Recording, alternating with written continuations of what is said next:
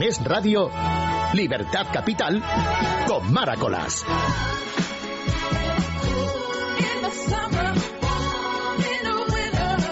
Dicen que el fin de semana va a ser un fin de semana muy, muy calentito, que vamos a llegar a 25 grados de temperatura. Me parece estupendo para todos aquellos que decidan irse al campo a pasear. Lo malo es que necesitamos lluvia, necesitamos que llueva en toda España. Pero mientras esperamos que eso ocurra, pues aquí estamos un día más con nuestro tiempo de radio Luis Alonso, María Martínez y Jessica Sánchez.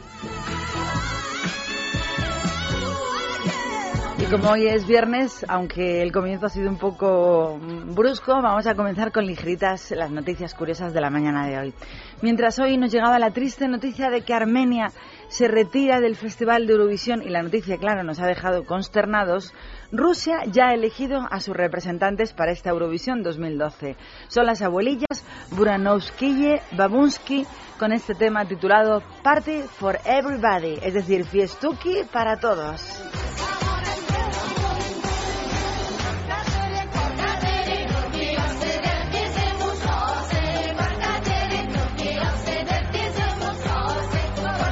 La canción que estáis sonando es la que va a representar a Rusia. Son estas ocho singulares ancianas de Buranovo, de la República de Udmurtia, las que han logrado imponerse a otras 24 aspirantes en el concurso organizado por la televisión rusa, por lo que si superan la primera semifinal del 22 de mayo, acudirán a la gran final de Bakú en Azerbaiyán, cuatro días después, donde se van a enfrentar a nuestros candidatos, por ejemplo, a Pastora Soler, que representa a España a través de Radio Televisión Española.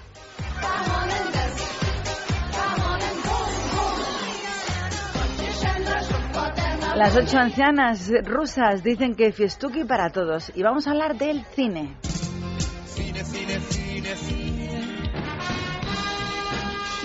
Vamos a hablar del cine, cine, cine y del actor estadounidense Sylvester Stallone que ha declarado que va a trabajar en una película que se basa en el largometraje español No habrá paz para los malvados del director nacional Enrique Urbizu y que fue protagonizada hace muy poquito tiempo, se llevó un Oscar el propio José Coronado, película que a mí no me encantó, por cierto. En declaraciones a una revista canadiense, Sylvester Stallone, que cuenta hoy con 65 añitos de edad, reveló que tiene el papel en una película basada en un film de Urbizu, que está muy contento al explicar que después de una carrera haciendo de malote, pues eso va a cambiar. Ha dicho, tengo un papel en el futuro basado en un maravilloso film que han hecho en España. No habrá paz para los malvados. Es fuerte en el estilo de Bad Lieutenant. Lo ha llamado Bader Lieutenant, según explicó la revista canadiense. Así que el malote se va a volver bueno y va a ser Sylvester Stallone en la versión americana de la película No habrá paz para los malvados. Más cine, por favor. Ya que hablamos pues más cine, ya que hablamos de la saga de cine, vamos a hablar de la saga de James Bond. Es noticia obligada, todavía faltan muchos meses todavía para su nueva nueva película, su nuevo estreno. Pero los fans de esta importante saga ya hacen apuestas sobre quién se va a encargar de una de las señas más reconocibles de James Bond, que es el tema principal sonoro de la película. Una encuesta online ha revelado algunos de los nombres favoritos para esta labor de la nueva película de James Bond, entre los que figuran pues desde Beyoncé a los Guns N' Roses. Como no podía ser de otra forma, encabeza la lista Adele, que ha sido vinculada ya en varias ocasiones con la banda sonora de esta película, aunque los productores de la misma han repetido mm, sin parar que de momento no hay nada tomado ni confirmado, no han tomado ninguna decisión. Pero en la encuesta que han hecho a través de online, de las páginas web de la película de James Bond, en segundo lugar aparecen otros británicos, el trío Muse o también los Foo Fighters. En cuarta posición aparecen los clásicos desde ya hace mucho tiempo y YouTube, los U2. La red social Twitter cada día es más universal. La red social ya ha conseguido ser traducida hoy a, nuevo, a, unos cuatro nuevos idiomas. A partir de ya está disponible en hebreo, en persa, en árabe y en urdu, gracias a la labor de 13.000 voluntarios, estudiantes universitarios y periodistas. La iniciativa de llegar a unas cuantas lenguas más viene motivada por la gran repercusión que tuvo Twitter durante la llamada Primavera Árabe ya de hace un año. A raíz de este hecho, Twitter habilitó otros cuatro idiomas en el centro de traducción de esta red de microblogging. Alrededor de 13.000 voluntarios de todo el mundo son los que han colaborado desde el pasado 25 de enero para que esta opción esté disponible casi ya para mismo, para ya mismo.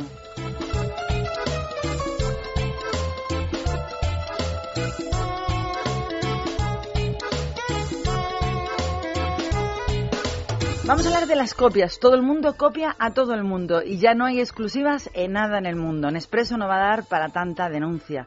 La cadena norteamericana Starbucks es la última en sumarse a la guerra del café individual. Después de que Nespresso fuese precursora en este mercado, muchas compañías le han limitado haciendo sus cápsulas para fabricar cafetito en casa, como si fuera de cafetería, lógicamente. La máquina de café eh, Nespresso de Starbucks se va a comercializar bajo el nombre de Verismo.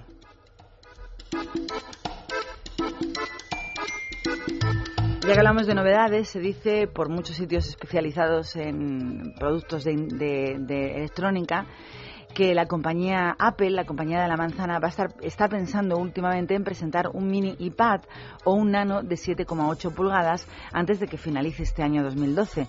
Yo no lo entiendo muy bien porque un iPad pequeño es un iPhone, pero como es habitual desde Apple, desde Copertino, ni confirman ni desmientes. Hay un silencio absoluto. El objetivo de Apple parece ser con este lanzamiento a finales de este año de este nuevo dispositivo chiquitito, más modesto, sería poder luchar o competir con los más populares más pequeños como son la Kindle de Amazon o el Samsung Galaxy Tab. De momento, solo rumorología, silencio absoluto desde la marca de la manzana.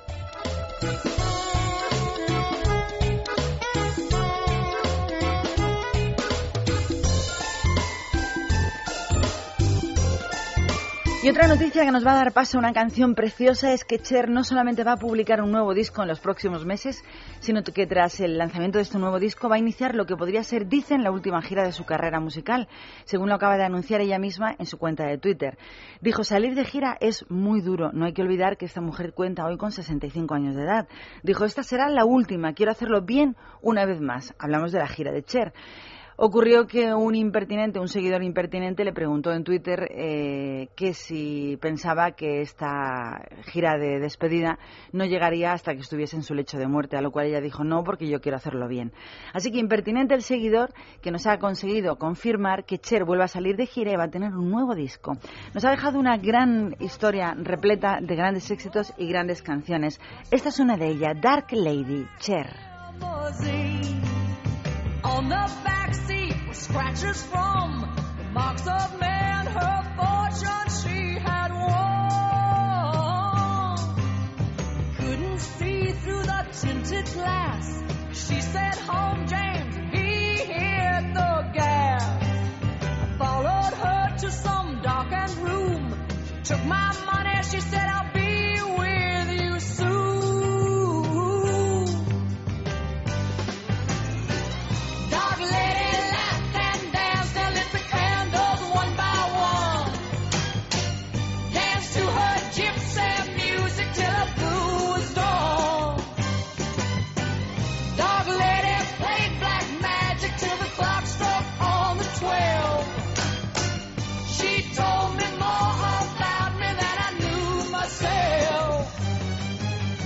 two cards, queen and a three, and mumbled some words that were so strange to me.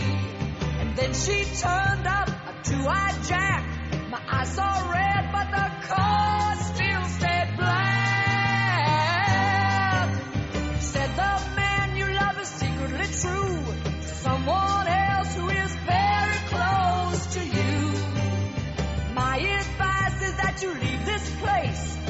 never come back and forget you ever saw my face.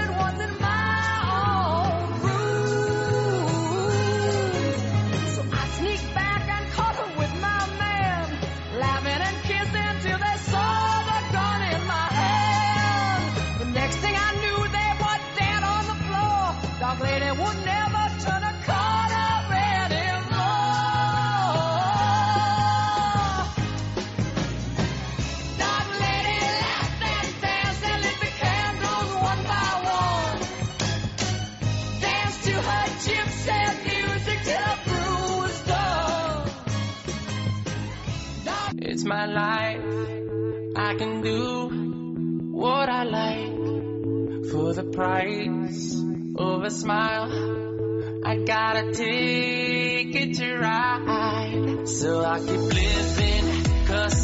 Es la voz, es el estilo de Enrique Iglesias, que lleva muchísimo tiempo ya afincado directamente en los Estados Unidos y que lleva 12 años ya sin actuar en Madrid y ha decidido ya ponerle fecha a este problema para volver a actuar en nuestra ciudad. Y va a ser el próximo día 4 de mayo, aunque todavía no se sabe muy bien dónde va a ser esta actuación ni tampoco cuánto van a costar las entradas, que yo creo en este momento es lo de menos. El encargado de hacer el anuncio ha sido el propio Enrique Iglesias, que en su página web ha dicho que está muy, muy feliz por volver a actuar en Madrid. La última vez que dio un concierto aquí fue en el año 1999 tras publicar el álbum Enrique. Y a mí me alegra mucho dar esta noticia porque a mí Enrique Iglesias me encanta. No por la música que hace o por la voz que tiene, sino por cómo es. yo tuve la suerte de conocerlo hace un montón de años y es un chico tan sencillo, tan normal y ha necesitado tan poca ayuda de nadie para entrar o moverse en el mundo de la música que es admirable todo lo que este hombre ha podido hacer. Mucha gente piensa que Enrique Iglesias ha conseguido un éxito por ser hijo de Julio Iglesias y el apellido lo tiene, pero no tuvo la ayuda de su padre. Siendo eso, ¿verdad? También es verdad que se ha hecho mucho de rogar, que queríamos tenerle por aquí y que aunque tú digas, es lo de menos, ¿dónde? Pero ¿cuánto después de 12 años? Seguramente sea una cantidad ya importante. no, no lo creo. Ya lo contaremos cuando tengamos la información completa de dónde va a actuar, pero bueno, que va a venir Enrique Iglesias el día 4 de mayo a actuar en Madrid, pues oye, a mí me gusta contarlo me cae tan bien que me parece estupendo. A veces contamos unas cosas de unos petardos que me caen francamente mal, pues porque no lo vamos a decir cuando Enrique vuelve. Es muy mono, es muy rico y es una persona muy muy sencilla, muy muy afincada en el sentido común. Es de los que te apetece invitar a comer a casa, ¿no? La verdad es que sí. Como precisamente las dos personas de las que vamos a hablar porque ayer la Comunidad de Madrid también ha premiado en el Día Internacional de la Mujer a siete españolazas, entre las que vamos a destacar el premio que la comunidad le ha dado a Irene Villa, a Niña Pastoria, a Niña Pastori o a Covadonga Ochea. Ha sido, por supuesto, la propia Esperanza Aguirre tocándole la barriguita que ha salido en todas las publicaciones de la mañana de hoy, quien le entregó el premio ayer una estrella en la Real Casa de Correos por afrontar su día a día con fuerza, valentía y esfuerzo y por seguir con sus carreras de todas estas españolas, sobre todo con esfuerzo, con perseverancia y con mucho compromiso. La presidenta de la comunidad, claro, lógicamente destacó a Irene Villa, que en los últimos años ha logrado sobreponerse al atentado de Tarra que sufrió solo con 12 añitos.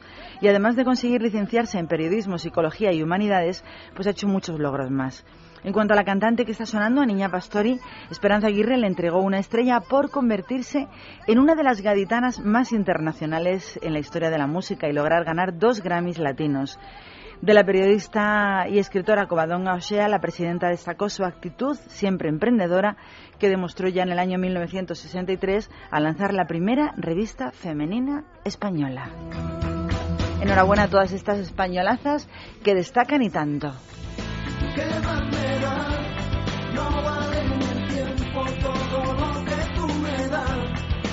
Y hablando de reconocimientos, de valentía y de personajes que están de moda, lo que también está de moda es Madrid, que se ha, colado, se ha colado, fíjate, en el vídeo de presentación mundial del nuevo iPad y lo ha hecho en dos imágenes de la capital. Una era una frutería y la otra era del Palacio Real. Durante el acto de presentación en Londres de la nueva tableta de Apple, el consejero delegado de la empresa fue dando paso a vídeos, entre los que se pudieron ver esas dos estampas de nuestra ciudad. En la primera, como decíamos, aparece la empresa Frutas Vázquez, en la calle la número 11. Imagínate qué publicidad. Además, es, que esta frutería es muy conocida porque se supone que la Casa Real va a ir a comprar la fruta. Entonces ha sido conocida desde siempre. Es muy chiquitita, pero tiene fruta muy buena. Además se ve, se aprecia en la fotografía. Es un establecimiento en el que, bueno, pues la protagonista de la grabación busca lo que necesita para hacer una receta en casa y lo encuentra, claro. Ahí estaba la gracia. Por otra parte, el Palacio Real apareció en la presentación cuando el consejero delegado dio paso a un vídeo demostración del programa de realidad aumentada del nuevo iPad, en el que se demostraba, bueno, pues cómo funciona esta nueva aplicación con una foto del Palacio madrileño. Así que ahí estamos, los madrileños y Madrid. Estamos presentes. Yo me meto en los madrileños, en los malagueños, yo me, meto en todos. Ahí estamos los madrileños y la gente que es madrileña de adopción que vive en Madrid. Eso sería lo correcto, ¿no? Eres, eres madrileña adoptada. Eso. Bueno, pues vamos a hablar del segundo, que por segundo año consecutivo volvemos a hablar del canal de Isabel II y de la Comunidad de Madrid, que acaban de organizar un concurso de pintura como el año pasado titulado El agua y tú. Es una iniciativa con la que ellos quieren promover el uso, claro, lógicamente racional. No están lloviendo, no tenemos agua, los pantanos bajan entre todos los estudiantes de nuestra región que tengan entre 8 y 16 añitos. Para ellos va este concurso de pintura. Si quieres participar de él, solo tienes que hacer un dibujito en una cartulina, pues DIN A4, sobre lo importante que es hoy en día hacer el uso eficiente de todos los recursos hídricos que tenemos. Los trabajos se pueden enviar por correo certificado o directamente entregarlos en mano en las oficinas centrales del canal de Isabel II, que están en la calle Santa Engracia número 125 de Madrid y la fecha límite es el 12 de abril. Entre todos los trabajos que se reciban allí se van a premiar los tres mejores de tres categorías diferenciadas. Primero la categoría de 8 a 10 años, de 11 a 13 y por último de 14 a 16 años. Los tres primeros premios van a ser un iPad 2 y los segundos una tableta Newtos 4 y los que consigan quedarse en tercer puesto se llevarán pues un ordenador portátil HP. No es que esté fenomenal el premio, pero para los estudiantes tan pequeñitos que estamos hablando de categorías entre 8 y 16 años no está nada mal. Presenta tu dibujo de cómo mejorar el uso que hacemos racional del agua en Canal de Isabel II en Santa Gracia número 125 hasta el día 12 de abril y accedes a llevarte uno de estos premios. Y más o menos premios es lo que han conseguido la iglesia de San Pedro Mártir de Fuente el Sad del Jarama y el convento e iglesia de la Purísima Concepción de las Monjas de la Orden de la Merced de Madrid, que han sido declaradas bien de interés cultural por la comunidad tras evaluar su singularidad y también su elevado valor artístico. ¿Quieres saber un poquito más de ellas? Bueno, pues la Pues no iglesia parroquial de San Pedro Mártir. Está situada en la plaza de San Pedro de Fuente el Saz de Jarama.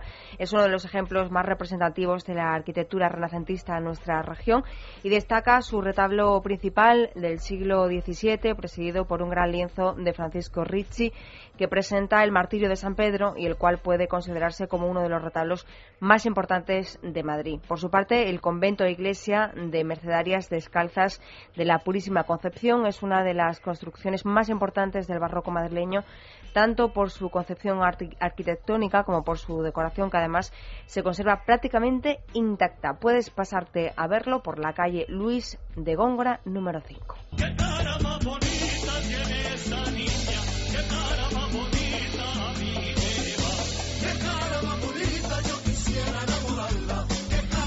La noticia de, lo, de la música que está sonando que son Bordón 4 es que los Chichos, los Chunguitos y Bordón 4 van a actuar mañana juntitos por vez primera en toda su historia en la Plaza de Toros cubierta de la localidad de la Sierra del de Moral Zarzal.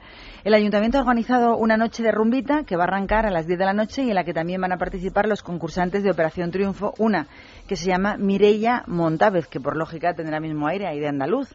Si te apetece pasarte más de cuatro horas escuchando rumbas, las entradas cuestan 12 euritos y puedes comprarlas en la propia Plaza de Toros y en el restaurante El Alberto de esa localidad de Madrid llamada Morar Zarzal.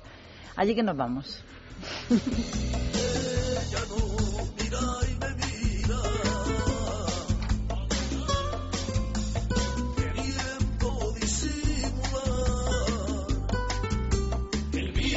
Y si estás en situación de desempleo, esto te va a interesar. La empresa de trabajo temporal ADECO ofrece 400 empleos para los nueve días que dura el Mutua Madrid Open 2012, del 4 al 13 de mayo. Los aspirantes deben contar con total disponibilidad, como es normal, de horarios durante esos días y el trabajo va a consistir en el control de los accesos durante el torneo de tenis, que, por cierto, es uno de los más importantes del calendario tenístico español y atrae a decenas de miles de espectadores anualmente. Los interesados deben dirigirse a la calle Vizcaya número 6, antes, eso sí, del 28 de marzo. Vamos a hablar a las 12 y 34 minutos del mediodía un poquito de política de nuestra región, de nuestra comunidad y también de nuestro ayuntamiento, el de Madrid, que acaba o acaba de dar una noticia en, en principio positiva y es que espera cerrar el ejercicio de 2011 con déficit del 0,0, es decir, de nada, cero déficit. Al menos eso es lo que dijo ayer el vicealcalde Miguel Ángel Villanueva después de que el ministro de Economía, Cristóbal Montoro, trasladara a la Federación Española de Municipios y Provincias que este año van a mantener el 0,3 para las haciendas locales. Vamos a escuchar lo que dijo Villanueva. Llegaremos en el ejercicio de liquidación del 2011 eh, a un escenario de déficit del 0,0. Ese, decía, le hemos escuchado, ese es el compromiso. 0,0 de déficit. Según ha dicho el propio Villanueva, el consistorio ha demostrado su compromiso haciendo bien los deberes. De hecho, él mismo ha recalcado que el consistorio de Madrid pagó puntualmente a todos los proveedores hasta el año 2010. No como otros, quiere decir eso, ¿no? No, pues que yo creo que hay mucho proveedor que no ha cobrado todavía. Pero claro, como hablar es, yo no tengo todos los datos cuando lo estoy escuchando hablar, pero bueno, no está mal ponerse los deberes con una expectación alta para poder cumplir lo prometido. De momento tenemos su palabra, luego veremos qué ocurre. Y volvemos a un tema que nos preocupa y es que los taxistas de nuestra ciudad, de nuestra capital, eh, los amigos que nos escuchan cada mañana aquí en Libertad Capital, los taxistas de Madrid, están otra vez en pie de guerra. Pues sí, porque unos piden llevar armas y otros dicen que no las quieren. A ver, te cuento. La, la, plataforma de las clases medias para el taxi de Madrid ha registrado una carta dirigida a la alcaldesa Ana Botella en la que le solicitan, entre otras medidas, la posibilidad de ir armados ante el actual clima de inseguridad en el que trabajan. Por otra parte, exigen también la eliminación de los coches oficiales del ayuntamiento, como ocurre en Nueva York, para que los políticos del consistorio puedan utilizar medios de transporte públicos, incluido el taxi, claro. Pero ¿qué ocurre? Que no todos están de acuerdo con esta solicitud presentada. De hecho, la gremial del taxi y la Federación Profesional del Taxi de Madrid ha negado que quieran llevar armas en sus vehículos. De hecho, el presidente de la primera, que es Julio Moreno, incluso ha puesto en duda que las personas que han realizado esta petición formen parte del gremio. Así que me imagino que hasta que pasen unos días no sabremos realmente qué hay detrás de todo esto. Pero, no sé, ¿a ti te parece bien que lleven armas? A mí lo que no me parece bien es que les roben. Claro. Y a partir de ahí, yo creo que las personas tienen que tomar decisiones personales. Hay gente que lleva armas y son pues personajes de riesgo, como por ejemplo los, los joyeros. No sé si deberían o no llevarían, pero es un gremio que ellos tienen que saber por sus estadísticas qué nivel de robo o de incursiones violentas tienen cada año. No tengo ni idea.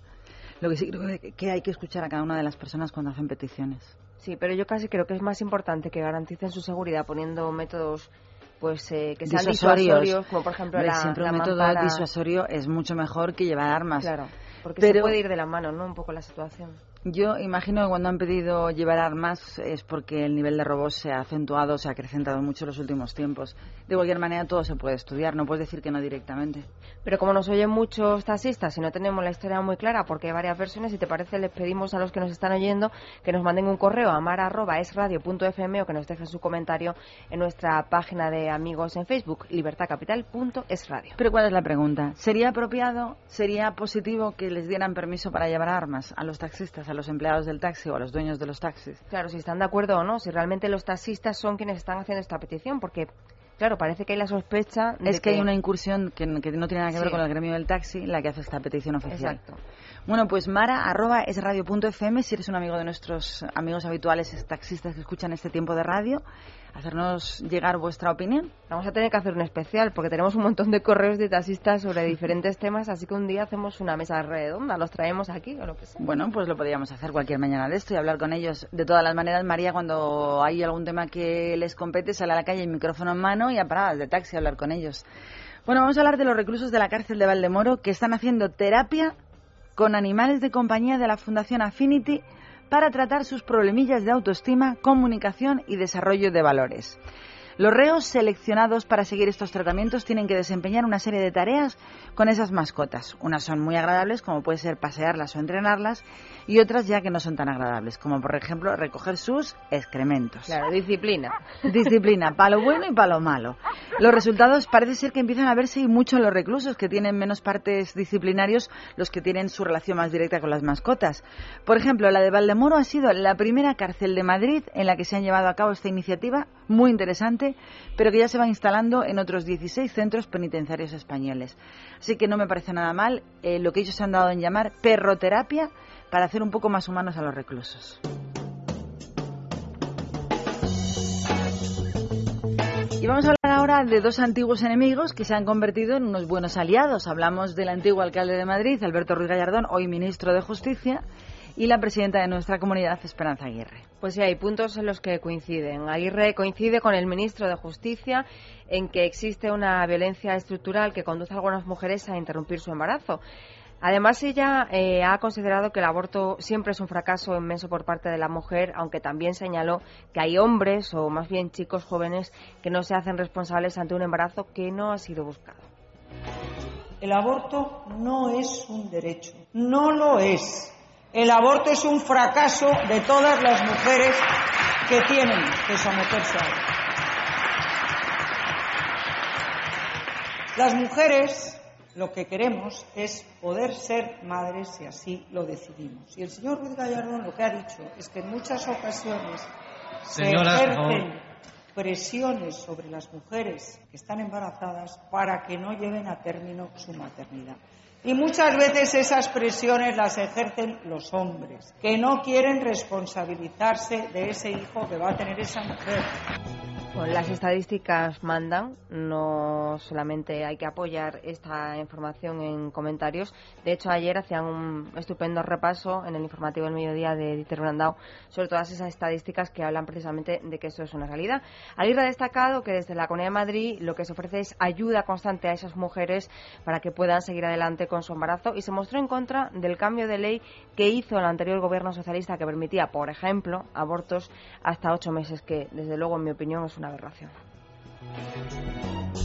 Bueno, antes de escuchar una musiquita, vamos a contaros que durante los últimos años los anuncios de un, centro educativo llamado MIT de Boston llamaban piratas a todos aquellos compañeros que completaban los cursos de tiro con arco, pistola, esgrima y sobre todo los cursos de navegación a vela, no en el mar, pero sí en el río Cambridge, ya que ese centro es obligado para sus estudiantes de grado a realizar diversos cursos de educación física, entre los que estaban los que acabo de contar, tiro con arco, pistola, esgrima y navegación a vela.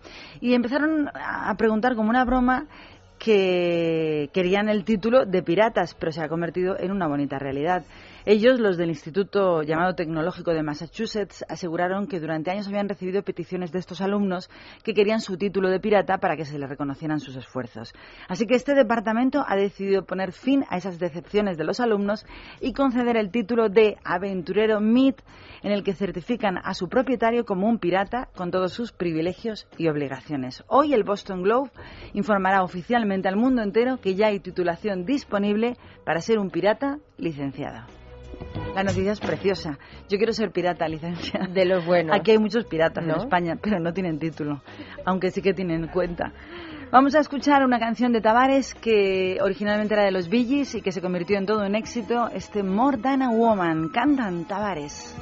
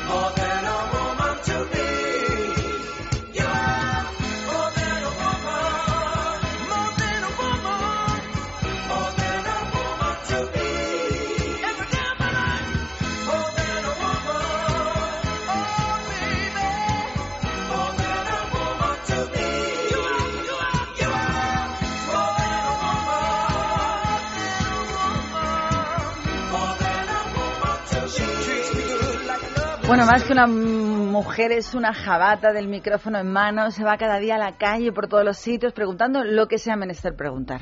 Y María Martínez, déjame Vale, que vale, te presente. sigue, tenemos, tenemos que hablar eh, sobre el lenguaje, el machismo, el sexismo en el lenguaje, si hay que cambiar el idioma de la RAE, si no hay que cambiarlo. Salimos a la calle. Sí, porque ya habrá una polémica desatada desde hace tiempo, pero al hilo del último informe de Ignacio del Bosque, que, que, bueno ha apoyado la Real Academia de la Lengua, pues esta semana ha sido uno de los temas más tratados y más cuando se ha celebrado el Día Internacional de la Mujer. Hemos salido a la calle, hemos estado por el centro de la capital, como siempre, Calle Mayor, Gran Vía, Preciados, Alcalá, y hemos preguntado, en primer lugar, ¿por qué surgen estas polémicas y qué pretenden cambiar? ¿El lenguaje o la sociedad? No lo sé. Yo pienso que, que es una cosa que no tiene mucha importancia. Pues, la pues no, yo no lo sé si es lo que pretenden cambiar. Pues tampoco, no lo sé, lo sé. Sí, va, es más profundo, no es tan, no solo es en el lenguaje, es, la- es más la mentalidad. Eh, algunas cosas creo que sí, que se tenían que cambiar, algunas cosas sí. Y que efectivamente es un cambio por la sociedad que tenemos, pero es así. Sí, la misma, la misma. Creo que la sociedad. Mm, no sé, porque la sociedad siempre avanza y avanza a más, no a menos. Sí, porque la gente también se vuelve más moderna. La gente joven eh, tiene también sus propios lenguajes y también los aplica, yo creo que más fácilmente a lo mejor que una persona más mayor, porque no les cuesta nada. Pues, hombre, como consecuencia de cambiar el lenguaje, supongo que también cambiará la sociedad. Puede cambiar, aunque bueno, lento, porque es difícil. Yo es que creo en el neutro. Yo estudié el- en- dentro de los artículos el neutro y creo en él. Y yo lo utilizo y me parece bien que seamos nosotros cuando nos referimos a mucha gente, a todos. O sea que todo evoluciona y eh, en definitiva sí. Porque si hay que decir miembra, ya se dice médica, ¿no? Y muchas cosas. O sea que poco a poco creo que sí. Sí, pero lentamente. Y además son todos anglicismos. Eh, Entonces olvidémonos de que cambiar el español. Va a ser todos anglicismos. Pues opiniones encontradas, ¿por qué me miráis? Porque supongo que vas a decir algo al respecto. Pues yo también estudié el idioma neutro, a mí me parece absurdo. Lo de miembros, Claro, miembras. Yo creo que la clave la Doctores, esa- doctoras, jueces, juezas. Es que nos están intentando manipular diciéndonos que es masculino. No es masculino, es neutro. Lo que Género se ha- neutro. Y lo que se ha utilizado desde siempre, si nos molestase y si además estos cambios se hubiesen generado en la sociedad, al fin y al cabo la RAE los hubiese aceptado, como ha hecho Que no, con que no tenemos que mirar siempre a la RAE como si fuera el sumum de, de- del- No, de la sociedad y que tenga que escuchar la RAE lo que dice la sociedad de la calle. Es que cuando alguien te llama al colegio para hablar con tus hijos, dice que vengan los padres. No, que vengan los padres y las madres. Que vengan los hijos y las hijas. Es que es ridículo. Ya, es un uso forzado que además no es tan extendido. Es que tú lo has dicho, es que es un uso forzado. Es un uso forzado, A mí me cuesta mucho esfuerzo. O sea, cuando hablamos de los jueces, hablo de los jueces y las juezas. Igual que los médicos, médicos y médicas, cirujano y cirujanas. Eh, Pues oye, estamos hablando de lo que hemos aprendido de que éramos pequeñitos. No es necesario forzar tanto la máquina. Es que no hay que forzar. De hecho, el otro día lo decía ahora a micro cerrado, lo comentaba con Jessica en una columna del país, no recuerdo de qué, de qué autora eras. Es normal que cuando estamos varias chicas y hay un chico, decimos, bueno, que vamos a pedir todas. Y al final acabamos riéndonos diciendo, bueno, no todos, que está él. Y son funciones del lenguaje que, que no, hemos, no, no decimos todos y todas. Seguimos diciendo mayoría. todos si hay un chico. Y no molesta. A mí personalmente nunca me ha molestado. ¿A vosotras? Es que no son. Y pretenden enfundarse en que, bueno, es una conducta machista, es un lenguaje machista. Y esas las cosas que dicen todas. Es que además justo los ejemplos que ponen son los menos representativos. Claro. Si hubiera alguno machista, yo creo que sí hay un ejemplo realmente machista en nuestro lenguaje, pero no lo voy a decir, aunque Y lo voy a dar a entender y es yo una cuál es. palabrota. Claro, son dos palabrotas. Dos palabrotas. Cuando algo es estupendo es... Y cuando lo algo del un- miembro masculino. Justo. Y cuando algo es horrible y es, Es- un pesa- una pesadez y un tostón es... Lo del genital femenino. Es verdad. Entonces, Eso eso sí que es machista. machista, porque Pero- denota que es estupendo lo masculino y es un rollo lo femenino. Pero Vale. que los ciudadanos englobe a ciudadanos y ciudadanas me parece absurdo que se entienda como machismo. Bueno, nosotros no somos aquí la panacea universal, vamos a escuchar lo que dice la gente de la calle. Y hablan sobre el machismo. Si creen que con estas guías no sexistas se puede solucionar un problema con el machismo. Bueno, pues yo creo que la sociedad es abiertamente machista y utiliza un lenguaje abiertamente machista. Entonces, si cambiar el lenguaje es una forma de intentar cambiar los hábitos de la sociedad, me parece bien, ¿no? No, yo lo que creo es que si es una posibilidad y puede funcionar, ¿por qué no usarla? Pero no, tampoco tengo claro que el lenguaje vaya a tener tanta capacidad como para cambiar la sociedad y menos en dos días, ¿no? pero si es una posibilidad, ¿por qué no? No, el machismo no se erradica así. Ahí se piensa que puede ser el principio, ¿no? Un principio de concienciar, pero yo creo que no, que eso es mucho más profundo. No, el machismo se cambia con la educación y que la educación cada vez es peor. Solo con el lenguaje no creo. También hace falta las acciones, que, se vean pues en casa, no solamente, no solamente en casa, en todo en general, ¿no? la forma de actuar de, de la gente. Yo creo que solo con el lenguaje mm, no es suficiente. No, no, porque eso tiene que empezar, pues como dicen, en la tele, desde pequeños, con la educación, a niños y a niñas por igual. Entonces creo que eso es que llevará un tiempo. Yo es que, bueno, como sea, siempre se ha sido tan machista, pero ¿qué quieres que te diga? No, no, no, no, se radica. No, cariño, no. A mí me parece más simbólico que, que realista. O sea, yo creo que el machismo es más... Va más allá de las palabras. Sí, yo no tengo ningún problema en decir ingeniero o ingeniera. De hecho, yo creo que la mayoría de la sociedad no tiene ese problema. En absoluto. Pues porque es una cosa de galería, no de, no de base profunda. La, la- cambiar el machismo se cambiará en la escuela, desde los niños chiquitines, pero el lenguaje no lo va a cambiar. Pues sí, me parece. Puede ser un hombre que ni, ni friegue, ni ayude, ni nada, suelte un bofetón y diga la ministra, y la jueza y la médica. Para ejemplo, un botón. Lo que me parece que la gente es muy inteligente en la calle, que estamos pensando que los políticos manejan el cotarro y hablan como si fuéramos ovejas y las personas de la calle son muy inteligentes. Todo el mundo coincide en lo mismo. La educación no se cambia por un término, se cambia desde la más tierna infancia. Yo siempre digo a las madres, pero claro, si tú tienes un padre y una madre que trabajan y cuando llegan a casa el padre se sienta a ver la televisión y la madre le dice, tráeme una cervecita y unas patatitas y lleva al niño a bañar y la madre se pone como una loca a hacer todo. O permite ese tipo de actuaciones. O por ejemplo tienes dos niños chiquititos y a tu hijo le dejas que se vaya a jugar a los videojuegos y a la niña dice, ayuda mamá que vamos a fregar los platos, ayuda mamá, baja la basura hija, pues al final que va a ser el niño un machista y y la niña será una dominada. Desde la más tierna infancia en la educación está el futuro, no solamente de los españoles. Fíjate, para mí ahí sí nos traiciona el lenguaje. Cuando una mujer hace referencia a que un hombre haga cosas en casa, utiliza palabras como ayudar y colaborar. Si tanto el hombre como la mujer trabajan fuera de casa, se supone que les correspondería, no por igual, porque al 50% nunca es posible, pero unas veces que uno haga más y otros días otro haga más. Eso sería verdaderamente igualdad. Y heredamos, además, esa manera, esa especie de, de- de educación impuesta, eh, no verbal, de que cuando un señor vuelve a casa es, ¿cómo estás? ¿Estás cansado? Sí, Mm, servilista. Efectivamente. Y sin embargo, una señora, cuando llega de trabajar a casa, está igual de cansada o más, y nadie le pregunta, ¿estás cansada? ¿Quieres que te traiga algo? Ahí está la base del futuro, porque eso a lo mejor no tiene solución a día de hoy, pero los hijos sí que están siendo calados, impregnados por esa educación donde el padre se come lo mejor, se le pregunta cómo está y a la madre no siempre guarda lo mejor para el padre, trata de una manera especial al niño con respecto a la niña y lo que están haciendo son machistas de futuro. Pues sí, yo creo que con el machismo se acaba en casa, es el primer lugar donde es importante acabar. Y estas guías a mí me parece que es mm, rizar el rizo, además de sacar dinero, claro. Esta gente recibe unas subvenciones millonarias para hacer esto, con lo cual... Y hablan pues, del colegio. A mí no me parece que los colegios tengan una educación diferenciada entre niños y niñas. Actualmente no. A mí me parece que los colegios tratan exactamente igual hoy en España, tanto a niños como a niñas, la misma educación, los mismos principios. O sea, no creo. Creo que la base está en las familias. Pues sí, Yo creo que también esto es un negocio y la igualdad se ha convertido en un negocio y la lucha por la igualdad también. Bueno, pero es como las ONGs. Estamos hablando de empieza de una cosa como una ayuda y al final se convierte en un business para unos pocos. Pues estamos igual. El tema de la igualdad da muchos folletos, hay mucho que hablar, mucho que mover. Pero la única manera de cambiar la tendencia es en los hogares con nuestros hijos, desde que son pequeñitos, exactamente tratando igual a un niño que a una niña, en materia educativa, en materia de urbanidad, en materia de respeto. O sea, si un niño mm, convive con hermanas y a las hermanas se las trata con respeto, ese niño jamás tratará con falta de respeto a su futura mujer. Claro. Y eso es así. Y bueno, sobre quién fomenta estas polémicas tontas, también hemos preguntado en la calle.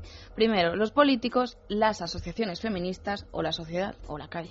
Los políticos puede ser para distraer la atención de otras cosas más importantes. y las asociaciones, pues también puede ser que a veces se pierdan en las, o sea, en reivindicar y utilizan cualquier manera y cualquier método para que se les escuche.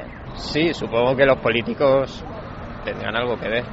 Aunque no sé, ¿sabes? No me parece que hay temas mucho más importantes para dar a conocer al, o sea, para debatir, que es lo de las palabras. Los políticos para una cortina de humo para que, eh, evitarnos que pensemos en otros temas mucho más importantes que tenemos. Yo creo que también es una cuestión política, porque yo conozco gente, o sea, hay mujeres lesbianas y se hacen llamar mujer igual y todo, vamos, y no les importa el lenguaje en ese tan tan acérrimamente.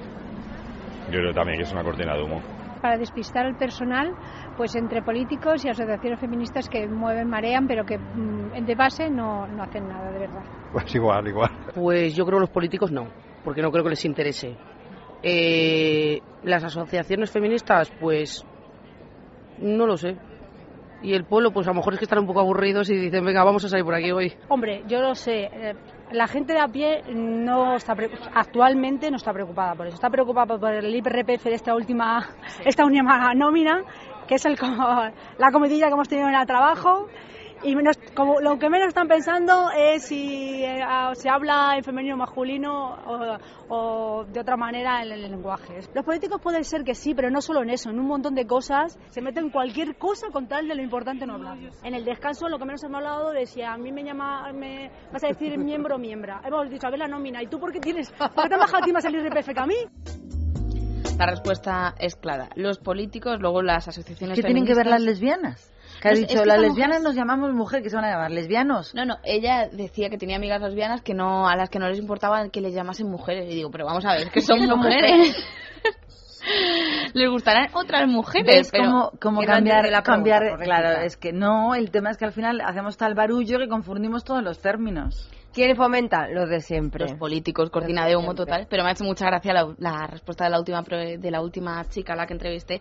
Y es que es eso, no se preocupan si hablamos de miembro o miembra, sino porque te ha subido a ti menos el IRPF y a mí no. Claro, eso es lo que se habla. Lo que decía la mujer, a nosotros no, nos- no nos preocupa, el ciudadano de pie no está preocupado Claro. por estas cosas, está preocupado si hablamos de machismo o si hablamos de problemas derivados de- del machismo, pues nos mm, mm, preocupa que siga aumentando el número de mujeres maltratadas al año, el número de mujeres que mueren eh, a manos de sus maridos. Y no solamente el maltrato, las muertes, el abuso en los hogares. Y a mí, sobre todo, me, molesta mucho que los hombres cobren por el mismo trabajo un 30% más que las mujeres, cuando el 51% de las titulaciones de este país son de mujeres. Y a la vez también me preocupa la violencia en el hogar, sea del tipo que sea, también de Hombre, mujeres claro. hacia hombres y también hacia niños. Porque eh, el tema de niños que son maltratados por su padre ya clama al cielo y no estas tonterías que no hacen más que quitarnos tiempo. De un momento a otro va a empezar a poner cara fea Luis Alonso Luis. porque quiere cortarnos como sea y 59. Bueno, pues seguiremos saliendo a la calle Pues y claro preguntando. Yo vuelvo a sacar la misma conclusión. Los madrileños, la gente con la que nos encontramos por las calles de Madrid, son gente muy lista. Y el mensaje de los políticos cala, pero no cala tanto. Que al final el sentido común prima sobre todo lo demás. Por cierto, gracias si os encontráis con María Martínez y le contestáis amablemente Eso, en alguna ocasión. Tratarla bien, pobrecita.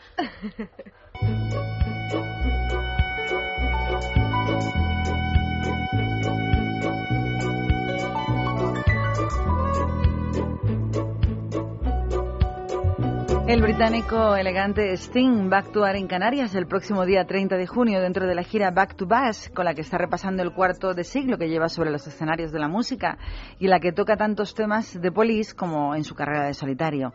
Los promotores de este concierto del británico han confirmado la fecha, pero todavía no sabemos en qué isla de Canarias será el espectáculo. Lo que sí han podido corroborar las noticias es que unos días después de pasar por allí va a actuar en el 123 Festival de Ibiza, que se va a celebrar el día 2 de julio, es decir, que se queda en las Islas Españolas. ¿Has visto a Sting en concierto alguna vez? No. Pues No es fantástico. Yo sabía que tú sí. Por la carilla. Claro, hay gente que cuando les ves en concierto se te caen los palos del sombrajo y hay otra gente que cuando les ves en concierto te gusta mucho más que por ejemplo en disco. Y él es uno de los ejemplos. Otro fantástico, lo que pasa es que ya ha dejado el mundo de la música, Phil Collins. Phil Collins en directo es increíble. Son los dos grandes, de los grandes. Bueno, pues vamos a seguir con nuestras noticias nacionales. Luego yo me gustaría hablar un poquito sobre esa convocatoria de huelga para el próximo día 29 de marzo. No tengo mucho que decir, que no tengan que decir mucho más que yo los servicios informativos, pero sí comentar que en un país que está permanentemente de protestas en la calle, molestando al nuevo gobierno, pues que haga una convocatoria de huelga general después de lo que acaban de hacer el próximo domingo, que aparezcan otra vez el 29, pues no sorprende yo creo que a nadie. Lo que sí me parece que teníamos que llamar la atención sobre este asunto es lo poco solidarios que son con esos 5 millones y medio de parados que no se pueden poner de huelga porque no tienen la suerte de tener un trabajo para dejarlo un día y protestar. Y que la crisis a lo mejor parece que tiene que ver algo con el gobierno mm, que está en este momento en España, el gobierno del Partido Popular, el gobierno de Mariano Rajoy, que la crisis es un tema que hemos heredado todos los españoles y que España no se puede permitir el lujo de pagar el costo que tiene una huelga general. Pero eso eh, a los sindicatos no les importa, no va con ellos. Ellos tienen su empleo asegurado, tienen su dinerito, tienen lo que les paga el gobierno y lo único que hacen es, eso sí, vamos a preguntarles si también va a haber huelga general en los bares, en las marisquerías y en los sitios donde tomarse Sí. las copichuelas cuando acabe su jornada de protesta. Son profesionales de eso, de la protesta, pero todavía me llama más la atención que políticos que han estado ocho años en el gobierno, es decir, que no han venido en esta nueva jornada de, sí. pues se dediquen a criticar desde ya lo que hace el actual ejecutivo cuando no han tenido lo que hay que tener para haber resuelto la, situa- la situación antes cuando podían hacerlo y estaban en el gobierno. Por ejemplo, Rubalcaba. Por ejemplo, Rubalcaba. Rubalcaba, corresponsable junto con Zapatero de todo lo que ha ocurrido los últimos siete años, en esta ocasión ocho, que esté ahí como en primera línea, como protestando. Y además, eh, yo creo que No como protestando, Báñez protestando. ayer dio en el clavo cuando les reprochó que precisamente ellos que tanto critican ahora fueron precisamente los creadores de los contratos basura. Ellos con Felipe González y recordemos, Rubalcaba allí estaba. Indecente la convocatoria de huelga general el próximo 29 de diciembre, después de la convocación de, de un domingo tan inapropiado, tan inoportuno como el próximo 11 de marzo. Pues siempre hablamos de protestas, protestas a, a través de la red, de las redes sociales, de Facebook. Así que hoy vamos a hablar de algo más bonito a través de Facebook. Hablamos de predicar en lugar de protestar, que es lo que ha ocurrido, o se le ha ocurrido, mejor dicho, a un sacerdote malagueño de 39 años que siempre ha sido aficionado a las nuevas tecnologías y a las redes sociales y que ahora ha dicho, "Ah, pues lo vamos a incorporar.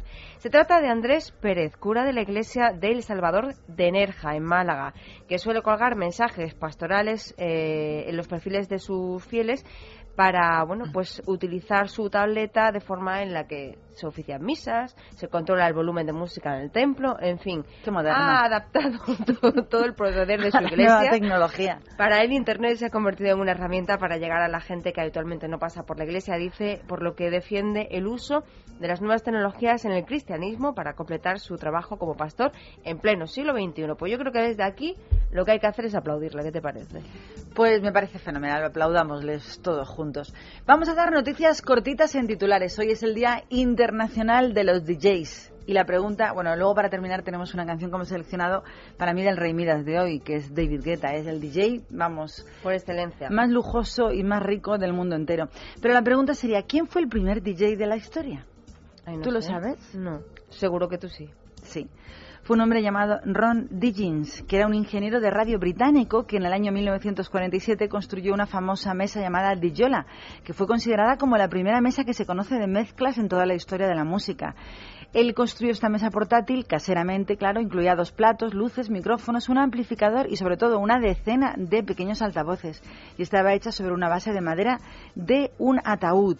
Parece ser que en su 90 cumpleaños el primer DJ confesó que cuando comenzó a recorrer ciudades y pueblos con este invento, recibió muchísimas, muchísimas críticas de músicos que no le veían con buenos ojos que mezclara las canciones sin su consentimiento.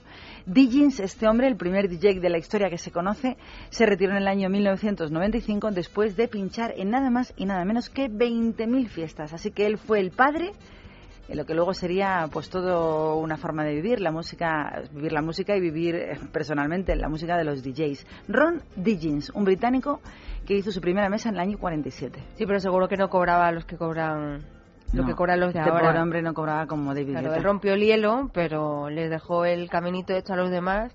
Pero pobrecito, con 20.000 fiestas. fue un ¿Cuántos creativo años? fue un innovador Bueno. la otra ti- noticia de titular estamos hablando de Alejandro Sanz Pues sí, porque hablamos de Alejandro Sanz, aparte de porque nos encan- eh, encanta en este programa, porque es el primer español en superar los 5 millones de seguidores en Twitter, que es todo un logro.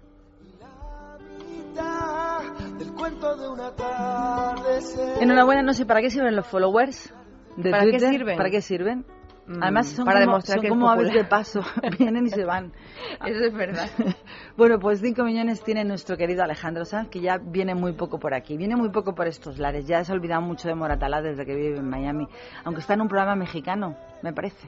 Bueno, más Bueno, titulares. Ahora que hablas de esto de unos vienen, otros se van, pues los que se van y vienen de nuevo a Aves de paso. sí, son los call eh, centers de Telefónica, es decir, el servicio de atención al cliente vuelve a nuestro país precisamente por esas quejas que se producían de los clientes. Yo tengo que decir que es una noticia que me encanta, porque yo sí soy de esos clientes que tengo que reconocer que no me gustaba nada, que me atendía una persona a la que yo no entendía o ella no me entendía a mí. Cada vez que digo yo eso me cae a mí la mundial. No, pero es que es verdad. Cada vez que yo digo, da una alegría cuando llamas a un call center Sí. de información y te contesta alguien en español y encima entiende lo que le estás diciendo, Claro. se enfadan mucho conmigo. Y por favor que les den un poquito de libertad, que les enseñen, que les den cursos de formación, que no sean cuestionarios cerrados, porque en el momento que te sales un poquito de la pregunta habitual no saben qué decirte. Bueno, pues vamos a hablar de una noticia que tiene que ver con la cultura, porque ya solo falta una semanita para una inauguración muy esperada, y es la inauguración de la exposición que Caixa Forum Barcelona va a dedicar al pintor Francisco de Goya. De hecho, ya se han empezado a acomodar algunas de las obras del artista. Ayer se colgó el primero de los grandes cuadros esperados del maestro, del gran maestro aragonés, el Pelele, uno de los cartones que Goya ejecutó para la serie de tapices de, que formaban parte del gabinete de Carlos III en el monasterio del Escorial. También han llegado hasta allí varios grabados cedentes del Museo del Prado, lógicamente, que pertenecen a la serie Los Caprichos y los Toros de Burdeos, la última que realizó siendo ya un ancianito durante su exilio francés. Así que vamos, imaginamos que va a ser todo un éxito esta exposición de Goya dedicada enteramente a él, de Caixa Forum de Barcelona. Una pena no poder ir a verla. Una noticia que tiene que ver con el mundo de los parados. Pues sí, que hoy están de enhorabuena, por decirlo de alguna forma, y es que las familias con todos los miembros eh, en paro, que ya bastante tienen pobrecitos, bueno, pues podrán evitar el desahucio de sus viviendas siempre que su valor, eso sí, no supere los 200.000 euros y la entidad que les concedió la hipoteca se adhiera a un código de buenas prácticas que hoy aprueba el Gobierno. Otra de las condiciones a tener en cuenta es que deberá ser la primera y única casa que posee la familia y que la cuota hipotecaria deberá ser superior al 80% de los ingresos netos del conjunto de la familia si los hubiera. Estamos muy contentos y queremos compartir con todos ustedes una preciosa canción de una gran dama de la música como lo es Beth Midler. A ver si les gusta esta canción. Es un clásico muy, muy antiguo que cantó mucha gente. Mambo italiano. Mambo, mambo italiano, eh, mambo, mambo italiano, go, go, Joe, you mixed up Siciliano, oh, you do the mambo like crazy, and eh,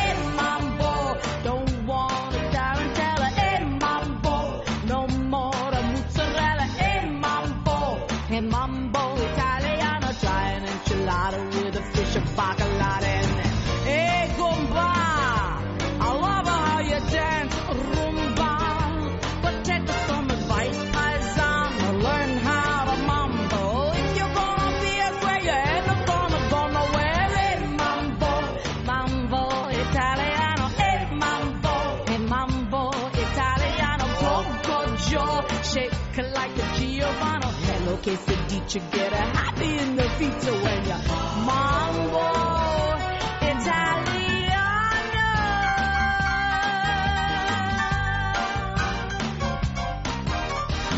Nuestro hogar va a estar más fantástico que nunca durante estos días que se celebra la Semana Fantástica del Corte Inglés, porque allí en el Corte Inglés tenemos todo lo que necesitamos para dar un toquecito nuevo y novedoso al salón, cocina o dormitorios. Y esto es un clarísimo ejemplo. Por ejemplo, tienen en la Semana Fantástica del Corte Inglés una cama nido con dos somieres de láminas de madera para colchón de 90 centímetros que antes nos costaba 825 euros, durante este tiempo solo 618. Sigue escuchando. En la Semana Fantástica del Corte Inglés también hay oportunidad para cambiar, por ejemplo, nu- nuestra vajilla, nuestra vieja vajilla que está incompleta. Pues ahora hay allí vajillas de 19 piezas en vidrio opal Cometa de Bormioli, que antes nos costaban 39,95 euros, en la Semana Fantástica solo 29,99. Y también grandes ofertas en, men- en menaje. Por ejemplo, hay un mantel estampado resinado de la marca Fiori de Dalini que cuesta solo 25,50 euros. Si quieres saber su tamaño, 100, o sea, un metro por un metro y medio. Has oído bien. Todo ello está en la Semana Fantástica del Corte Inglés, donde tienen los mejores precios y ofertas en todos los departamentos. En textil, en electrodomésticos y electrónica, en ocio, deportes, todo ello a precios fantásticos. Y recuerda que decorar tu hogar es muchísimo más fácil gracias al 100% financiación que solo tiene el corte inglés. Porque pagas hasta en 12 meses sin intereses. Tu hogar más fantástico que nunca durante la Semana Fantástica del corte inglés. Bueno, y espera, porque yo tengo una noticia estupenda para tu compra diaria. Hasta el 14 de marzo, el supermercado del corte inglés te ofrece en una gran selección de artículos de alimentación y limpieza de las mejores marcas la segunda unidad al 50%. Has oído bien, compras un producto y la segunda unidad te la llevas a mitad de precio. Conservas, bebidas, lácteos, droguería, una gran selección de productos de las marcas con mayor garantía de calidad, es decir, tus favoritos. Venga al supermercado del corte inglés, porque, lo ya bueno sabes, une. Lo bueno une. Y puedes disfrutar de los descuentos de la Semana Fantástica y de los descuentos también del supermercado del Corte Inglés este domingo en el Corte Inglés de Preciado y Callao y también en el que está dentro del Centro Comercial de Madrid Sanadú y los que están en Serrano. Junto a ellos también abren las tiendas Esfera de Preciados 4, la que está en la calle Gran Vía número 30 y en el Centro Comercial Espacio Torrelodones. Como siempre, algo que ya no es una novedad, pues abre OpenCore porque abre todos los días de 8 de la mañana a 2 de la madrugada y también abre su página web www.elcorteinglés.es.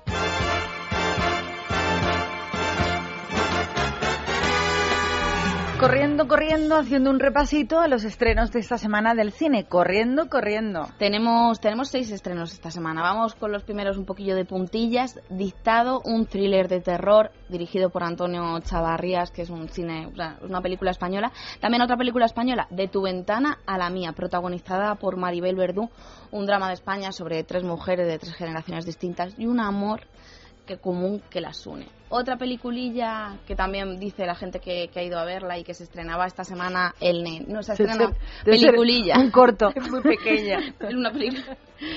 Para frikis sobre todo porque es de ciencia ficción y era la película que inauguraba la semana de- del cine de ciencia ficción de, de Madrid. Esta semana la película John Carter, una película de ciencia ficción estadounidense basada en una novela y que ya se puede ver en los cines de Y que están poniendo fin a todos los críticos, por mucho que sea de Disney. Y luego ya pues las mejores, las recomendaciones que nosotros hacemos cada semana. Esta semana empieza con Intocable, una película francesa, una comedia que ha tenido un éxito imparable y que narra la historia pues basada en hechos de- reales de dos hombres que nunca deberían haberse encontrado, pero que juntos, la verdad es que protagonizan una historia preciosa. Un arist- aristócrata tetrapléjico herido en un accidente y un joven de los suburbios de París que se convierte en su asistente y que juntos, bueno, la verdad es que yo lo que he podido ver de esta película promete muchísimo y de hecho ha batido récords en todas las taquillas francesas y dice la crítica que está muy, pero que muy bien. ¿Cómo se titula? Intocable. Vale. Si me dejáis un inciso, nos llega una noticia de la Comunidad de Madrid que dice que se necesita sangre con urgencia de los grupos cero negativo y A negativo y A positivo. Así que si queréis donar sangre, en los puntos habituales de la Comunidad de Madrid. Seguimos con el cine. Otra película de la que además hablábamos antes Jessica y yo, y también va a la redacción, es Esto es la guerra, una película de comedia, acción estadounidense, protagonizada por, este nombre nunca me ha salido bien, aviso, Reese Witherspoon, la de una rubia muy legal, la, la protagonista de una rubia muy. ¿no? Sí, es que nunca he sabido muy bien cómo se pronunciaba este... A mí de ella lo que me gusta es el novio. Hombre, menuda lista la jefa. También está protagonizada por los hombres que aparecen son Tom Hardy y Chris Pine, que son dos agentes de la CIA que un día, hablando de su novia, se dan cuenta de que comparten algo más que el trabajo.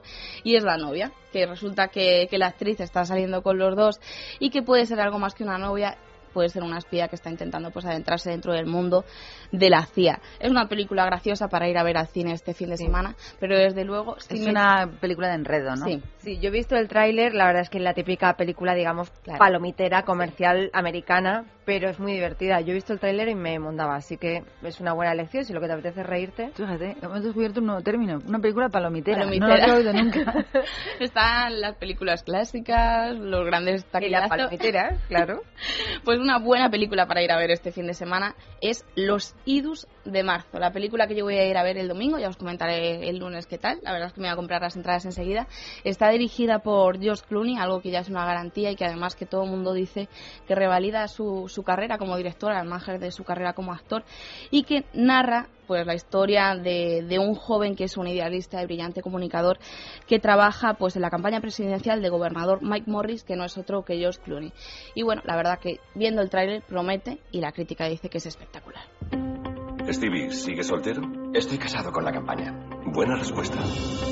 Tú eres el gran hombre del campus, yo soy una humilde becaria. ¿A qué hora entras mañana? A las nueve. Creía que fui sutil. No, fuiste muy directo.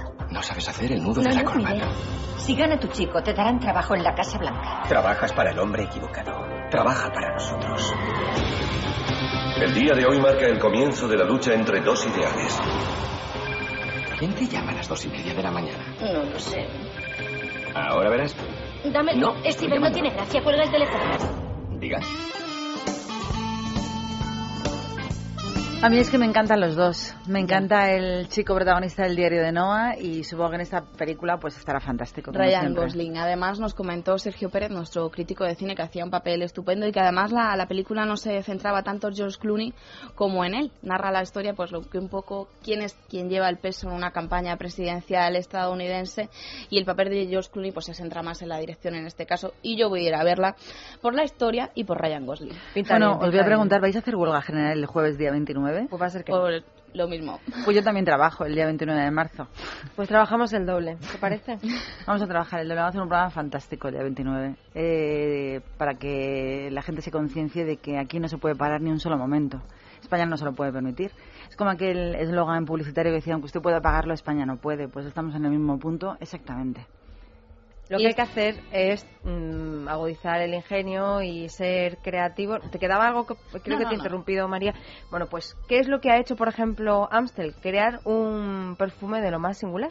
Y ya entramos así en nuestra sección de belleza. Ella, sin ningún preámbulo, hemos salido del cine y estamos en belleza, corriendo porque es la 1 y 24. Claro, es que si no, no da tiempo. Entonces, como- nos hemos olvidado del mundo del celuloide, vamos a ver esa película y ahora nos vamos a ver qué nos vamos a echar para irnos a ver la película. Bueno, yo echar, echar, no me lo voy a echar. Tengo que decirte por qué. Pues bueno, pues porque con las mascletas eh, que ya están tomando en las calles de Valencia, que han tomado pues el aroma particular de esa celebración, que es la pólvora, pues han decidido desde Amstel, eh, bueno, pues ir un poquito más allá. Ellos siempre han colaborado mucho con esta fiesta, pues han decidido aportar innovación. ¿Cómo? Pues han desarrollado el perfume Masclet número 5. En vez de echar el número 5, Masclet número 5 para recoger uno de los aromas que, bueno, pues que se asocian ¿no? pólvora. a esta fiesta. A pólvora. A pólvora. La iniciativa, eh, bueno, pues eh, ha contado también con la colaboración de Vicente Caballer, que es considerado uno de los mejores pirotécnicos del mundo. Y bueno, pues eh, la gracia que tiene es que eh, la han puesto a disposición de. La gracia que tiene es que como te regalen ese perfume, ya sabes que te huele el Claro. cuello a pólvora. Yo creo que más bien es la anécdota de tenerlo, ¿no? De poder conseguirlo. Eh, hay que hacerlo a través de la ya verás web. qué éxito en Valencia. Es que les encanta Seguro. el olor a pólvora. Seguro. Lo tuyo siempre mola más. Esa es la web.com, la web en la que pueden pedirlo. Es un espacio donde aquellos interesados pueden escribir un mensaje y decir, bueno, pues qué les recuerda ese olor a pólvora, si es para ellos algo Lo tuyo especial. siempre mola más. Lo Oye, tuyo siempre mola deberíamos más. hacer un programa especial o salir a la calle incluso con María y preguntar esos grandes mitos que todo el mundo dice, por ejemplo, que encuentra billetes muy baratos. Uy, pues yo he encontrado un billete de avión por Mentira. 30 euros. Otro, uy, pues a ti no te han regalado el iPhone tu compañía, a mí el iPhone me lo ha regalado mi compañía. Esas cosas que tú nunca, Que tú nunca encuentras nunca lo demás sí, encuentras ¿no? jamás y los demás tienen una suerte tremenda. Bueno, pues vamos a hacer grandes mitos de cosas chollo que tiene todo el mundo menos tú. Ya verás qué sorpresa nos llevamos. Y los chollos que encuentran algunos que lo que tienen es mucho morro. Mucho, mucho morro. Bueno, o mucho o muy mentirosos. Vamos a hablar más cosas de belleza. Sí, porque ayer se estrenó la, la colección que ha hecho Marni, la firma italiana para H&M. A las 8 de la mañana se abrían los H&M de Gran Vía de Madrid y resulta que se abrieron antes para la prensa. ¿Qué pasó? Que la colección duró una hora, más que nada porque era más li- mi- limitada que colecciones como Versace o antiguas colecciones con las que han colaborado grandes diseñadores con H&M. Y el caso es que había gente que se llevaba hasta siete collares o siete bueno, abrigos, sombreros y demás. Decían que los tenían apalabrados, pero la verdad es que ahora mismo si entras en eBay para poner Marni H&M te salen 492 resultados de gente que lo está revendiendo ya en internet. Para que te hagas una idea... Y desde aquí podemos hacer la crítica pertinente, porque esa es la noticia. La crítica es que no hay derecho a que tú saques una línea muy cortita para gente, para usuarios, para ciudadanos de la calle, que hagan una rueda de prensa, que se lo queden los periodistas y que luego se ponga en venta en eBay. Ya, y mira, y además con un montón de beneficios porque había jerseys que valían 60 euros y están disponibles sin pujas por 105 euros para lo que dé la puja, que puede llegar a costar pues 200 euros. Así que, bueno, listos hay en todos lados. ¿Eso es todo el comentario? Bueno, la verdad es que me sorprende porque normalmente en ese tipo de ruedas de prensa no se suele permitir que hagan compras las personas. Bueno, a mí es que no se me ocurriría, ¿no? Bueno, parece Estar ser que la rueda de prensa directamente media hora después de ponerse a la venta y tras la rueda de prensa se acabó todo el material. En otras ocasiones las líneas han, han dejado solamente comprar una cosa por Sí, persona. sí. Entonces me parece un poco abusivo y sobre todo porque tienen una campaña gratis porque han dejado que los periodistas tengan prioridad. Pues cosas Fue que muy pasan. mal, muy feo para el resto de los usuarios. Sí que nos vamos. Y nos vamos, como es el Día Internacional del DJ, que ya se nos pone serio el control. y tenemos que ir con un tema, para mí, uno de los más bonitos que ha hecho David Guetta y uno de los que más éxito tuvieron al comienzo de su carrera. Canta con Kelly Rowland este When Love Takes Over. Y con él ponemos el punto final a Libertad Capital. El lunes más. Hasta el lunes.